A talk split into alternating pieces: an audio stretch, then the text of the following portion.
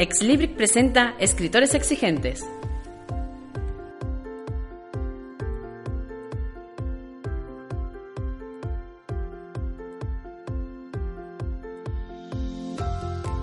¿Qué tal? Saludos y bienvenidos a un nuevo programa de Escritores Exigentes, el podcast de la editorial Slibric en el que entrevistamos a escritores y profesionales del sector. Como siempre, os habla Carlos Torres desde el Departamento de Marketing y Comunicación del grupo ICE. Hoy es martes 30 de abril y nos acompaña en el programa María Victoria Martín Sánchez, más conocida también como Victoria Medina autora de una recopilación de aforismos y reflexiones que lleva por título Hagamos de esto una supernova. En palabras de la propia autora, no sigamos alargando esto y ven, encontrémonos en medio del universo que creamos, ese que espera con ansias la llegada de una nueva supernova que lleve nuestros nombres. Por supuesto, como siempre, anunciaremos las últimas novedades y hablaremos de métricas y versos, con el objetivo de que aprendáis a escribir poesía de forma sencilla. Además, inauguraremos una nueva sección dedicada a la lengua, concretamente a la ortotipografía y a las actualizaciones de las normas de la academia. Pero antes de nada, queremos dar las gracias a la Universidad de Cádiz, en concreto a Pedro Cervera, del Servicio de Publicaciones, por habernos dado la oportunidad de impartir en sus instalaciones un nuevo seminario sobre cómo publicar y promocionar tu primer libro. De parte de todo el equipo de Slibric, nuestras más sinceras felicitaciones por esa sala de los libros que tan propicia resultó para los participantes que asistieron al taller. Seguramente muchos de vosotros sabréis que el pasado viernes 26 de abril quedó oficialmente inaugurada la edición número 49 de la Feria del Libro de Málaga. Y es que con la primavera arrancan las ferias del libro de Andalucía y un año más congregan a escritores, editores, libreros y por supuesto a los electores y lectoras, consiguiendo que se siga produciendo el milagro de la lectura un milagro que cuenta con la labor de los profesionales que la animan y le dan razón de ser con sus actividades como las presentaciones y firmas de libros, las recomendaciones literarias de libreros y editores o los encuentros de los lectores con sus autores favoritos. La Feria del Libro es uno de esos acontecimientos que nos reconcilian con la vida y con nuestro ser. Da igual la edad o el sexo, la nacionalidad o las creencias. Los libros solo entienden de historias, donde nuestra imaginación y nuestros sueños juegan un papel protagonista. El arte de narrar historias no tiene límites y traspasa fronteras. Los libros salen a la calle para reencontrarse con sus lectores y autores durante las ferias del libro, que son un claro ejemplo de colaboración entre el sector público y el privado, en beneficio de la ciudadanía y la cultura un escaparate necesario para impulsar el sector de las librerías y el de las editoriales, además de un espacio para el encuentro de los autores con sus lectores.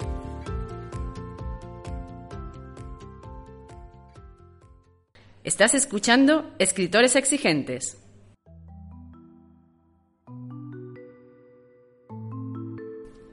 A continuación, en el apartado de novedades o últimos títulos, eh, obras publicadas bajo el sello editorial de Slibric, queremos destacar tres. En primer lugar, un cuento de un autor eh, de Granada, residente en Córdoba, Ramón Sierra, que ha publicado Antara y el cangurito blanco. Básicamente, un alegato de amor y deseo de bucear en el universo de los niños y hacerles ver que la violencia puede y debe ser superada por el amor es necesario proyectarlo hacia todo lo que nos rodea y por eso se sustituye la Tierra por la Madre Tierra. Segundo lugar, Darren y Pat, una novela ambientada en los años 60 del siglo XX. Eh, por aquel entonces se fraguó se asentó en la Universidad de Berkeley, California, la teoría del filósofo alemán Marcuse, que decía todos los hechos históricos comportan restricciones y una negación que abre la vía a la libertad. Esto llevó a fomentar las protestas estudiantiles antisistema de la década, sobre todo a partir del año 1967, cuando dichas tendencias llegaron también a Europa, culminando en París con el famoso y ya conocido por todos Mayo del 68. Y por último, una obra muy tecnológica, muy de aplicaciones, que se titula Actualízate, aplicaciones para emprendedores, escrita por Luis Oliván y Marieta Fernández Leal una recopilación de aplicaciones más útiles para emprendedores, autónomos y empresarios cuyo objetivo no es otro que convertirse en una guía práctica de consulta. Una vez vistas las novedades, vamos a hacer, como decíamos al principio de la cabecera, una clara alusión a la métrica y los versos. Para ello, os animo a que entréis en la web de Slibric y leáis el último artículo publicado por nuestro experto en redes sociales, nuestro community manager, Damián Montero.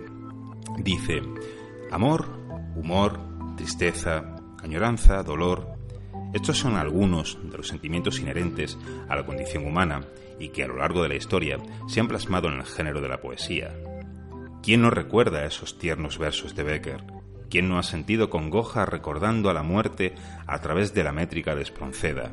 Y la pregunta más importante, ¿te has planteado alguna vez recurrir alguna vez al papel para compartir con el mundo tu lado más íntimo? Si la respuesta es un sí, Hoy queremos proponerte las claves para poder dar los primeros pasos en la poesía. Si bien el verso es libre, nunca está de más recordar algunas elecciones básicas con las que empezar a escribir tus sentimientos más íntimos con el resto del mundo. Espero que os guste.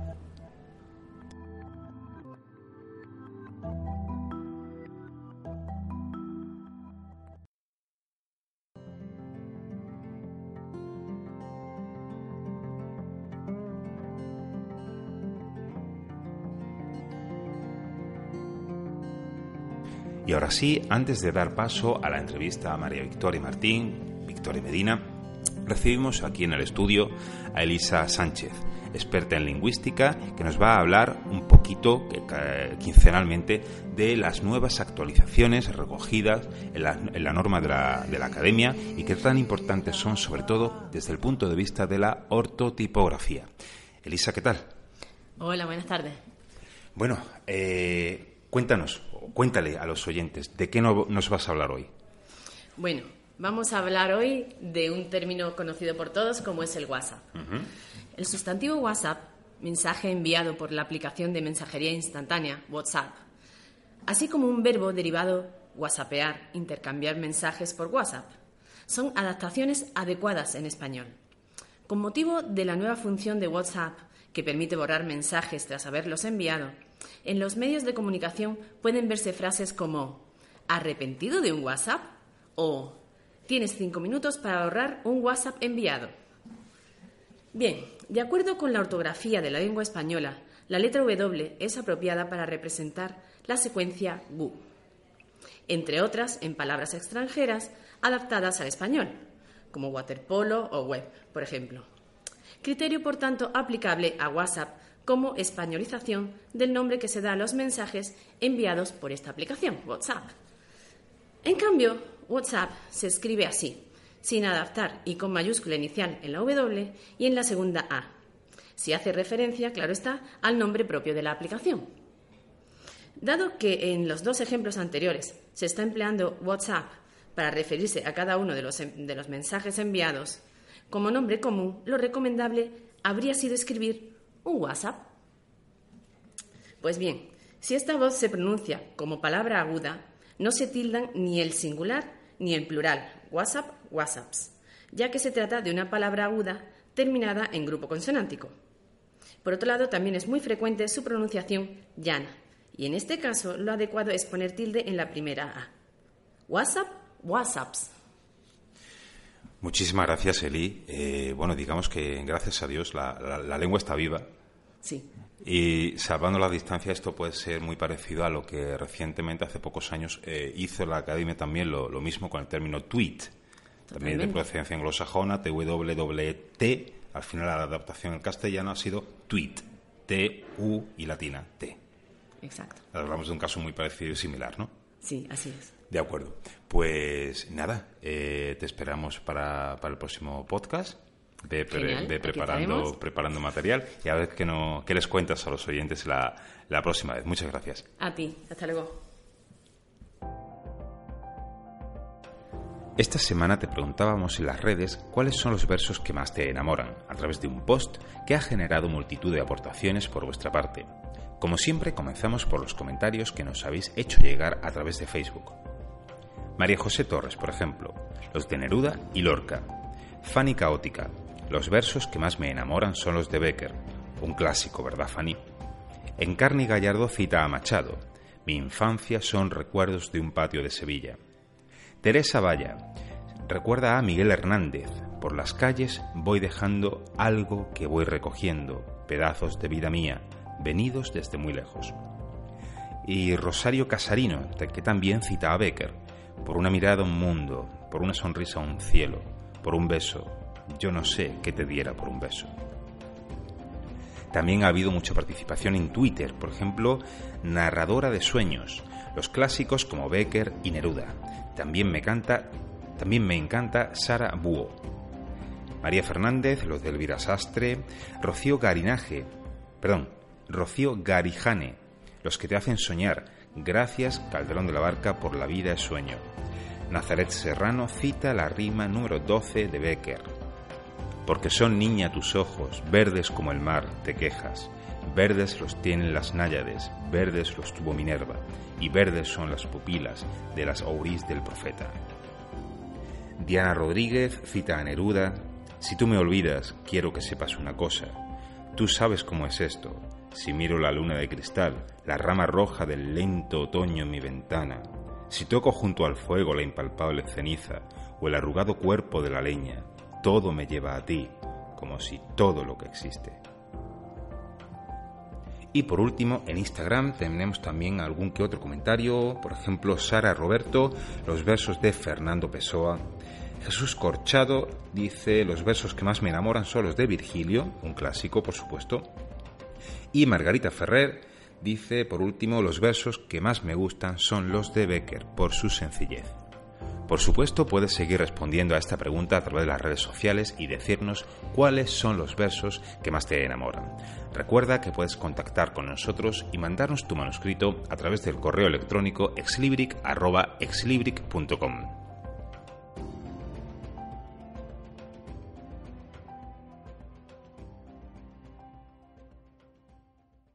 Amplía esta información en www.exlibric.com, la web de la editorial para escritores exigentes.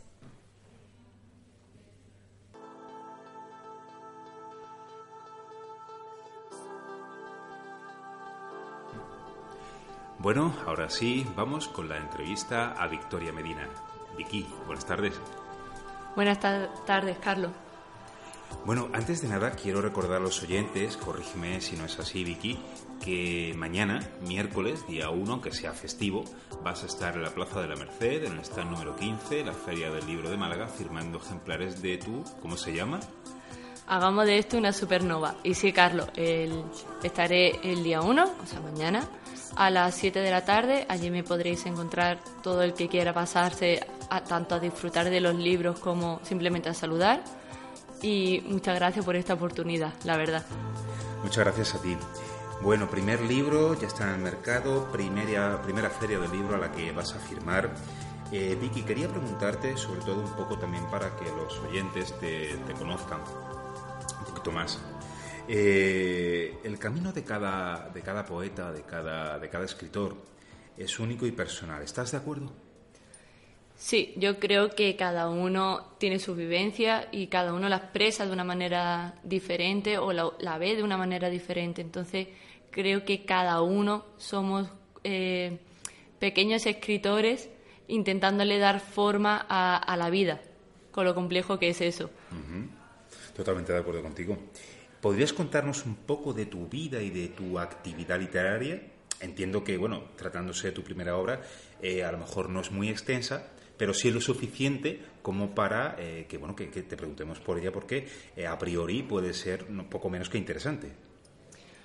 Pues la verdad que llevo escribiendo desde los 14 o 15 años. O sea, no es que sea de hace dos días, sino llevo ya unos años. Antes escribía poesía, me gustaba bastante, incluso llegué a participar en un concurso de, del instituto, al cual gané. Y después, em, viendo la complejidad de la poesía, porque soy muy tiquismiqui, por así decirlo, me exijo mucho, me gustaba que tuviese una, una rima, una consonancia, mm, decidí pasarme a la prosa poética. Me, veía que me costaba menos expresarme así, y que podía llegar a, más gente. cuando lo mostraba, lo entendían mejor que si utilizaba la, la poesía como tal. Muy bien. Claro, precisamente porque en, en, Hagamos de esto una supernova, para quien todavía no lo haya leído, realmente eh, Vicky lo que hace es una recopilación de aforismos, de reflexiones en voz alta acerca de, por encima de todo, el amor, pero también el desamor, la amistad, la familia, los sentimientos, muchas eh, emociones en general, ¿no? por así decirlo. Em, Vicky, ¿podrías contarles a los oyentes quién se esconde tras la autora de Hagamos de esto una supernova? Es decir, aficiones, gustos literarios, qué hobbies tienes. Pues, por ejemplo, me gusta mucho em, Borges, para mí es un poeta que me encanta, Boesa también y Rubén Darío, son la verdad que mis tres poetas favoritos. Después el poema número 20 de Pablo Neruda, creo que todos los conocemos. Ese fue el que me enganchó a, seguir investigando un poco más, a leer un poco más. Pero también aparte de la, de la poesía y de la escritura, me gusta mucho la historia. Me gusta todo tipo de historia. No le hago asco a ningún documental o libro que trate de historia con mis preferencias. Yo creo que todo el mundo tenemos alguna preferencia en el campo histórico. Y después considero que los gustos normales, en el sentido de me gustan las películas de, de risa, de acción, las series, soy muy de series. fila, ¿no? Sí, se podría decir que sí, sobre todo si son de comedia para poderme abstraer un poco. Y también me gusta mucho el anime. Es verdad que eh, en este campo de los escritores como que cuesta un poquito reconocer, pero me gusta mucho el, el tema del anime, Japón, la cultura asiática me atrae mucho. Y podría resumirte así, eh, a grosso modo, un poquito más, más de mí. Muy bien. Eh, de una forma más, más genérica, Vicky, eh, ¿qué te aporta la escritura? Es, un, es mi terapia psicológica. ¿Terapia psicológica?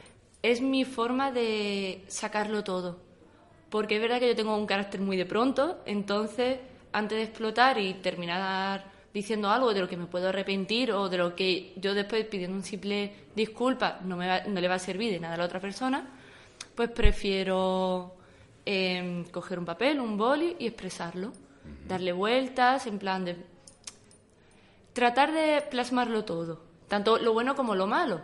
No, eso no quiere decir que esté todo el día con una libreta, pero sí es verdad que viajo con una libreta, por si en algún momento algo me inspira, escribir la frase y ya después ya con calma ya ponerme a, reflexionar sobre ello. Entonces, mi terapia. Eres, eh, a ver, entiendo que las etiquetas, por así llamarlas, no, no, están bien vistas, ¿no?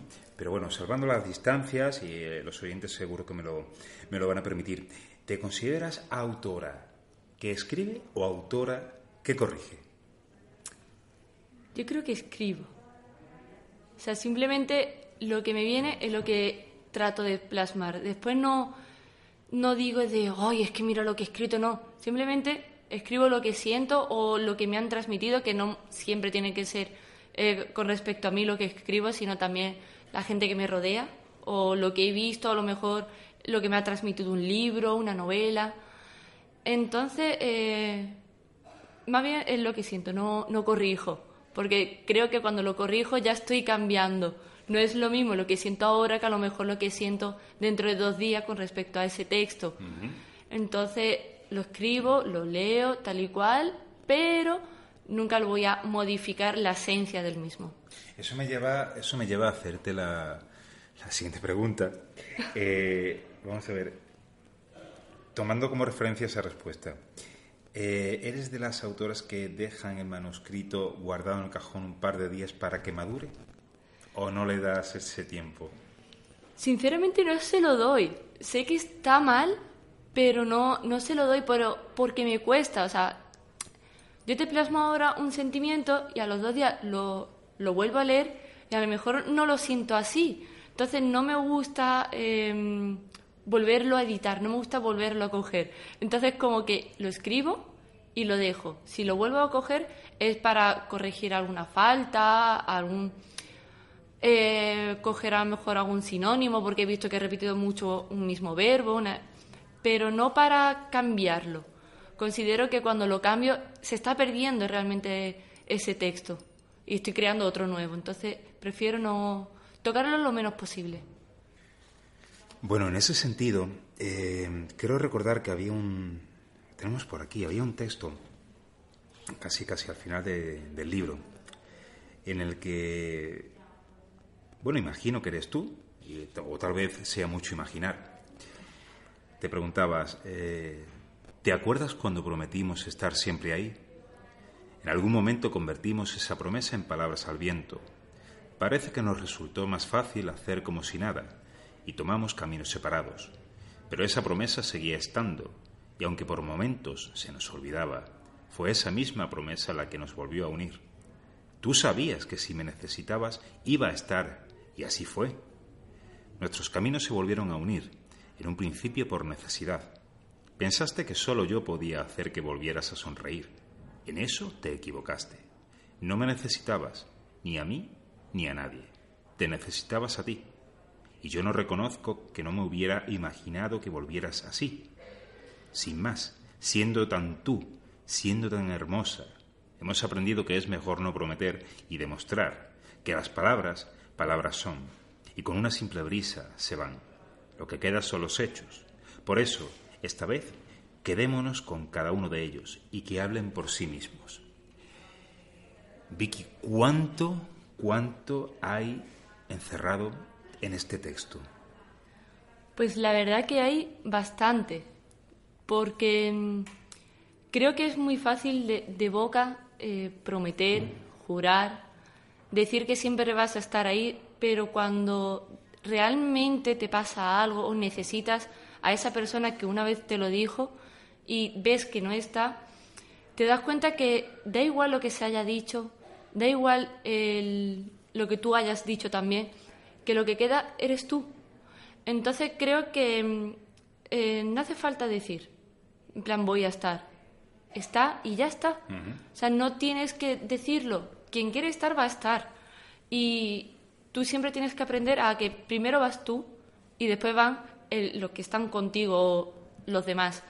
Si tú no te das ese lugar, eh, no te das esa importancia o tú no te haces fuerte ante, ante la adversidad y necesitas que estén los demás, algo está fallando ahí claramente. Entonces, eh, en ese texto es verdad que hay gran parte de mí y gran parte de, la vida, de lo que me ha enseñado en los momentos malos y creo que vale más un hecho que mil palabras. El hecho, al fin y al cabo, es lo que ha demostrado de verdad. Que te salga bien o mal, ella otra cosa, es punto y aparte, pero lo que ha contado es que lo has intentado. Entonces las palabras te las puede decir cualquiera. Un hecho, no. Eh, evidentemente los oyentes no, no, podéis verla en estos momentos y bueno, yo la tengo aquí delante y a, lo mejor alguno de, de vosotros eh, piensa que estamos hablando de una, una mujer ya de, cierta edad, pero todo lo contrario. Vicky, si no es mucha indiscreción, ¿cuántos años tienes? 27. Vicky tiene 27 años y empezó a escribir con, con 14, digamos que lleva media vida eh, escribiendo, escribiendo reflexiones, escribiendo poesía, escribiendo prosa poética. Digamos que ha aprovechado mucho, mucho el tiempo y así en la distancia corta, en el cara a cara, en el tú a tú, realmente pues transmite una gran madurez, pero esa madurez también es cierto que se ve reflejada en las páginas de su, de su primer libro. Eh, Vicky, en resumidas cuentas, ¿qué va a encontrar el lector entre las páginas de Hagamos de esto una supernova? Pues va a encontrar eh, gran parte de mí. O sea, va a tener vivencias, sentimientos, y ya no solo de mí, sino de mis amigos, de mi familia, que a lo mejor me han dicho, oye, pues mira, me ha pasado esto. Y de ahí es como que yo he tirado de un, pequeño hilo y simplemente me venía eh, el escribir. Me ha, eh, me ha venido también el, la vida, que supongo que el perder a, a un ser querido pues siempre te hace, te hace como querer sacar malas cosas, más expresarte. Entonces, em, van a encontrar mi yo más profundo, el que nadie lee, porque me ha costado mucho el, el exponerlo, el que la gente pueda sentirse identificada, porque una parte de mí y una parte de cualquier persona que lo lea puede estar ahí. Entonces, eh, la, la idea es que quien quiera leerlo, que se siente, que lo disfrute, sobre todo que lo disfrute y que espero que se encuentren en él y que sobre todo se encuentren en la parte bonita que tiene y en la reflexión y aprendizaje de que por muy mal que se esté, siempre se puede salir. Bueno, antes de, terminar la, entrevista y, por supuesto, antes de escuchar eh, de boca de la autora uno de, de, los poemas, vamos a ir cerrando con, con dos preguntas. Eh, Vicky, a tu entender, ¿para qué tipo de lectores escribes? Pues podría ser para todos. O sea, desde alguien de 15, 20 años hasta una persona de 50. Al fin y al cabo son reflexiones, son temas amorosos. ¿Y quién no se ha enamorado alguna vez y le ha roto el corazón? O se ha enamorado y lo ha dado todo por esa persona y se cree o piensa que puede ser el gran amor de su vida y al final lo termina siendo. Entonces no hay un público en concreto. Cualquier persona puede sentirse muy identificada con, con los textos que hay ahí. Y la segunda, Vicky, ¿hay algún género literario que te apetezca experimentar y que, bueno, que todavía, por la razón que, sea, no te atrevas a ello? Pues ahora mismo me siento muy cómoda en este, pero seguro que por el tema de ser un amante de la, de la historia, la novela histórica, me, me ganaría mucho. El tema de investigar y ahí entrelazar alguna historia o algo me, me llama la atención, pero sí es verdad que no es algo de a corto plazo ni medio plazo que me esté planteando, ni mucho menos. Ahora mismo es eh, la prosa y la poesía lo, lo, que me llama, lo que me nace escribir. Bueno, pues lamentándolo mucho, como, como, siempre, nos quedamos un poco cortos de tiempo hasta aquí la, entrevista a Victoria Medina. Vicky, ha sido un placer tenerte aquí esta tarde. El placer ha sido mío, Carlos. Y por supuesto, bueno, no vamos, lo prometido es deuda, como se suele decir. Os dejamos con eh, un poema que se, bueno, un texto, una reflexión que se titula En ese instante, leído por Vicky Medina, su autora. En un segundo todo lo que creías tener se esfuma. No sabes cómo pasó, pero ya no está. Pensabas que iba a estar toda la vida contigo, que sus te amo eran de verdad y no fue así. En un instante te das cuenta de que no hay cuentos de hadas ni finales felices para, para siempre. Empiezas a ver que los hechos que dicen más que las palabras sobre sentimientos, que daba igual todo lo que te dijera si en un segundo podía tirar todo lo que sentía, todo lo que había construido. Esto ha sido todo por hoy. Hasta la próxima.